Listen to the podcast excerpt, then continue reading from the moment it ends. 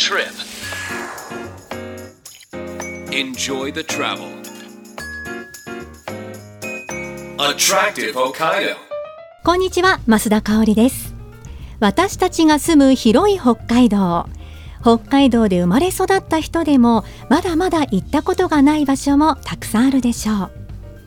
この番組アトラクティブ北海道ではそんな広い北海道を7つの空港エリアに分けてその周辺の観光やグルメそしてリアルな現地の情報などを交えつつ道内の魅力をお伝えしていきます。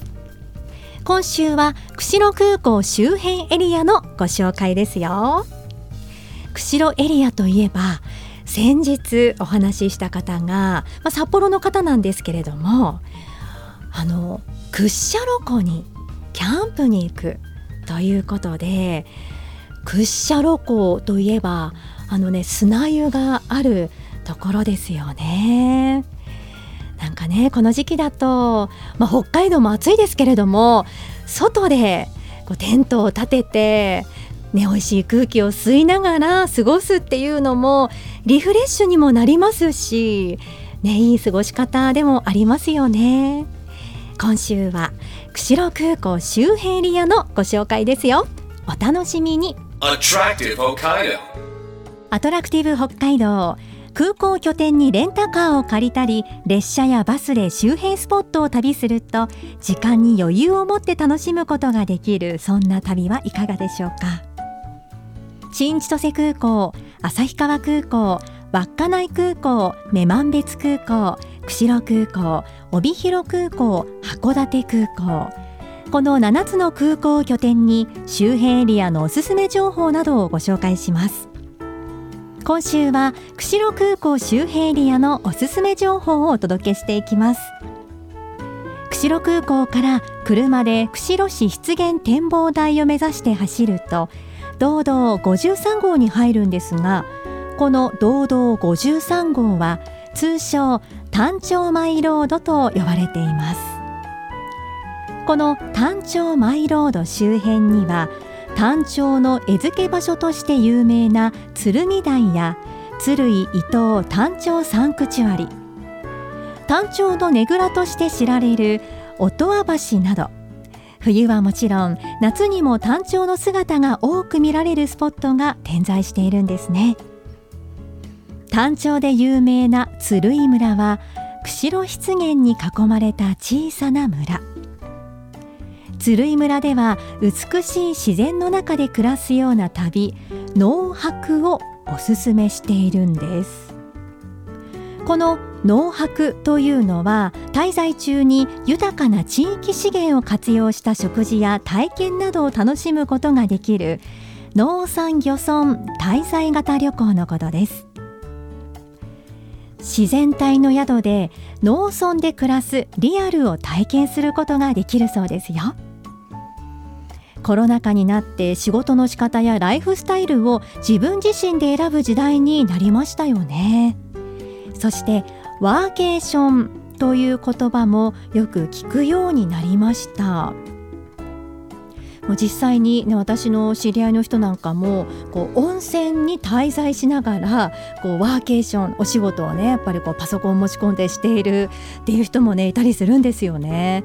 この大自然を満喫しながら仕事に取り組むなんかこう羨ましいなという思いもあったりするんですけど鶴居村にはそんな環境が備わっているそうです鶴居村観光協会のホームページでは長期滞在型の宿や w i f i 完備の飲食店などの情報が掲載されているデジタルガイドブックがあります。こちら見てみるともう写真もふんだんに使われていて鶴居村の魅力がたくさんこう伝わってくるというガイドブックなんですよね。ぜひ興味のある方はご覧になってみてください。きっとあ鶴居村行ってみたい。ワーケーションもいいな。とかねいろんな魅力触れられると思います。そんな鶴居村のお隣標茶町は釧路湿原の魅力がたくさんあります。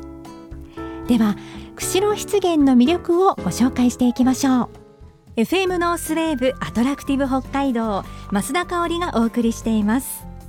ここからはレイクサイド塘路の土佐武さんにお電話でお話を伺っていきます。土佐さんよろしくお願いします、はい、はい、よろしくお願いします。まずレイクサイド道路では登録湖を拠点にカヌーツアーなどのアウトドア体験ツアーを行われているということなんですよね。はい、そうですね。で、あの、ホームページを拝見しましたが、ええ、あのレイクサイド道路はあの4代にわたって登録湖で代々ワカサギ漁師を営んでいらっしゃって、はい、土佐武さんが4代目でいらっしゃるんですもんね。そうですね。僕で4代目になってます。はい。じゃあもう幼い頃からその漁のお手伝いとかもされていたということなんですもんね。そうですね。もうちっちゃい頃から父と一緒にあの湖でそういうワカサギを取る漁の手伝いしたりとか。はい、行ってきたので、まあ、この辺の自然に関しては熟知しているつもりですね。そうですよね、そのやっぱり先祖代々っていうところで、はい、いろんなこう登録湖というのを長年見てきている中での、また幼少の頃から触れてきた、まあ、土佐さん。はい。から見えるこう視点っていうのもねきっとたくさんありますものね。そうですね。はいね、そんな情報アウトドアの方にも生かしていらっしゃるということで、ええ、まずはあの日本最大の湿原釧路湿原から伺っていきたいんですけども、はい、釧路湿原はどんな特徴があるんでしょうか？えー、っとですねとにかくまあ日本で一番最大の湿原ということで、ええ。ー、と南北に約36キロぐらい東西で25キロぐらいの広さがあって、えー、総面積だと、まあ、国立公園に含まれている面積だと約2万8000ヘクタールぐらい、まあ、東京の都心がもうすっぽり収まってしまうぐらいの広さがあるんですよね。都心が収まる広さとイメージすると、はい、どれだけ雄大な、ね、出現かっていうことがね、ね、イメージが広がってきますよね。はい、はあ。そんな釧路湿原を流れる釧路川での、はいカヌーツーリング、ええ、どんな魅力がありますか？やはり普段ね湿原の中っていうのはほとんど人がこう立ち込めることができない場所なので、ええ、唯一入れる手段がこのカヌーで湿原の中を川を利用して入っていくっていう方法なんですよね。えでエンジンもついてませんから、はい、まあ、人の力でねこうパドルで漕いでいくので、まあ、自然への負担も少ないですし、またそのカヌーからのねこう低い目線で、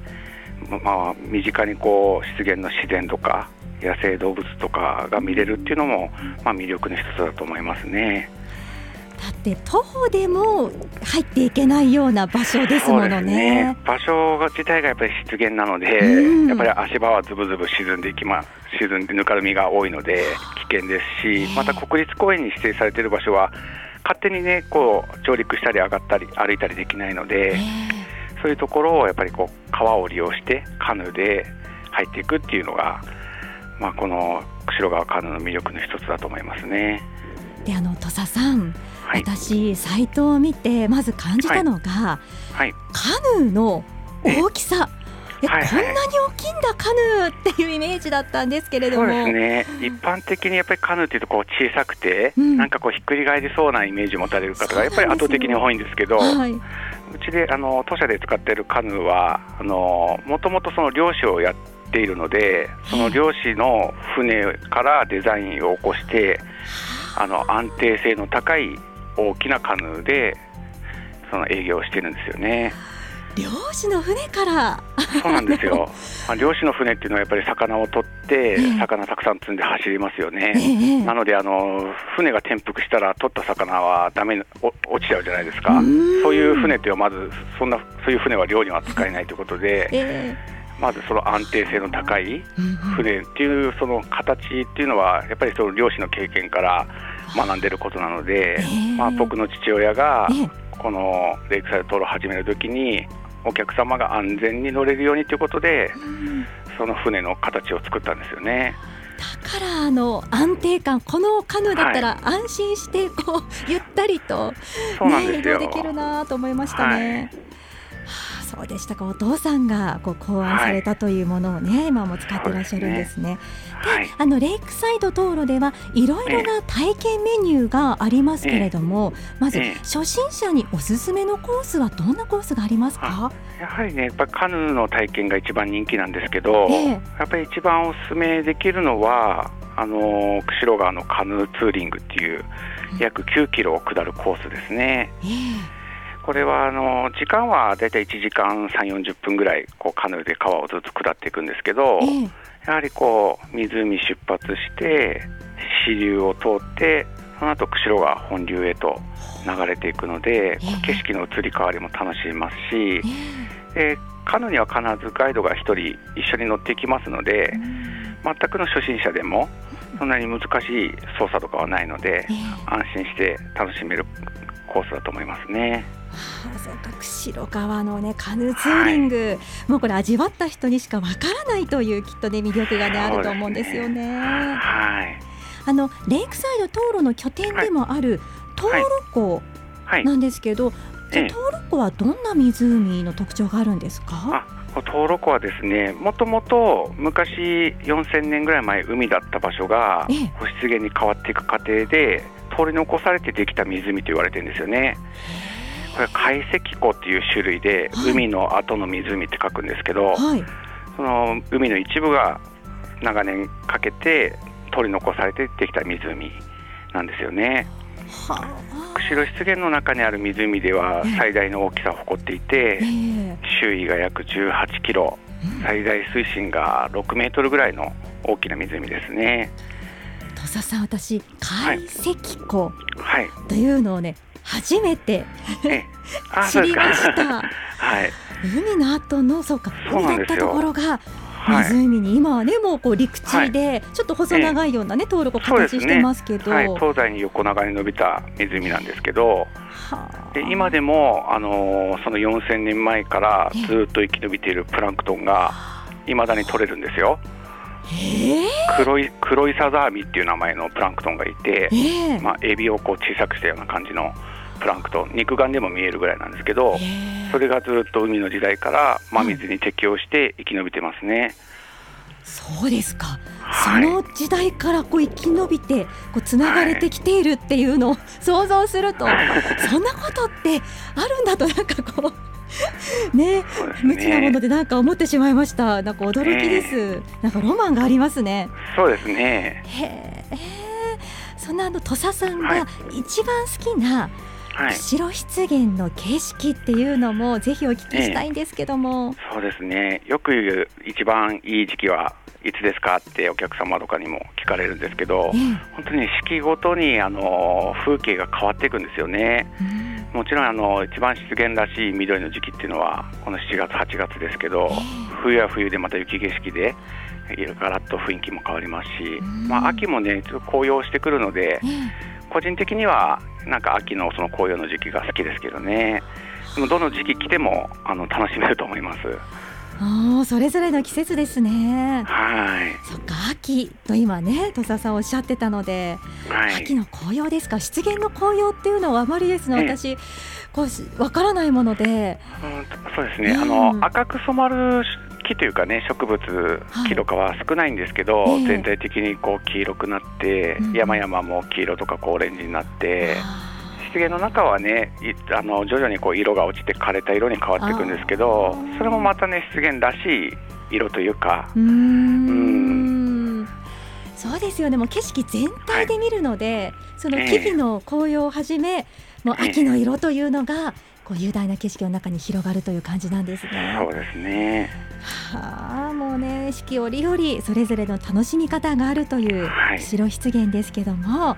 い土佐さんからこう見える釧路湿原の最大の魅力も最後にお聞かせいただけますか？はい、やっぱり魅力っていうのは、まあ、その太古の自然を色濃く残している、まあ、手つかずの自然が豊かな場所なので、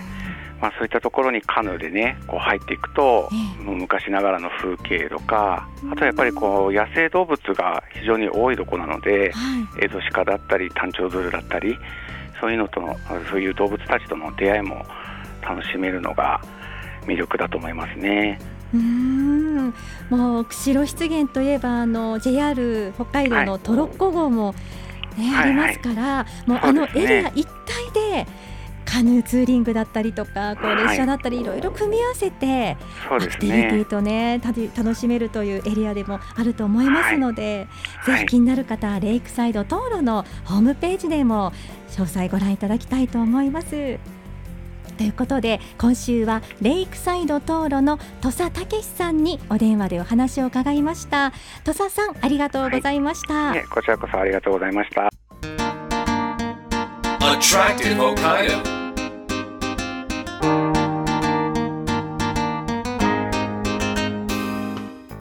30分にわたってお送りしてきたアトラクティブ北海道。今週は釧路空港を拠点に鶴居村標茶町の魅力をご紹介してきましたがいかがだったでしょうか？今週はレイクサイド道路の土佐武さんにお電話でお話を伺いました。私プランクトンのお話もすごく印象に残りました。土佐さんがおっしゃっていた黒イサザアミこれね調べてみました。黒イサザアミとカタカナで調べると出てきたんですけど土佐さんがおっしゃってるように本当にねエビのようなまあねまあ網の一種ですから、まあ、エビのような形をしているんですけれどももうこれ体長が10ミリですって。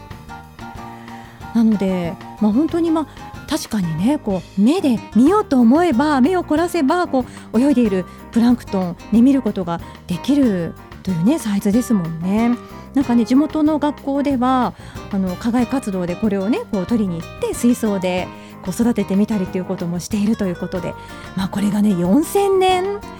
なんか本当こう海のなんていうのか懐の深さというのもね想像するとね、歴史がつながってきて今があってということをね改めて私土佐さんのお話で感じることができました。ね、ぜひそのカヌーツーリングっていうのもやったことがない方、ね、体験してみてはどうでしょうか。私もねまた行きたい場所がどんどん番組を重ねるごとに増えてきているんですよね。来週は帯広空港エリアの魅力をご紹介いたします。来週もお楽しみに。お相手は増田香織でした。バイバイ。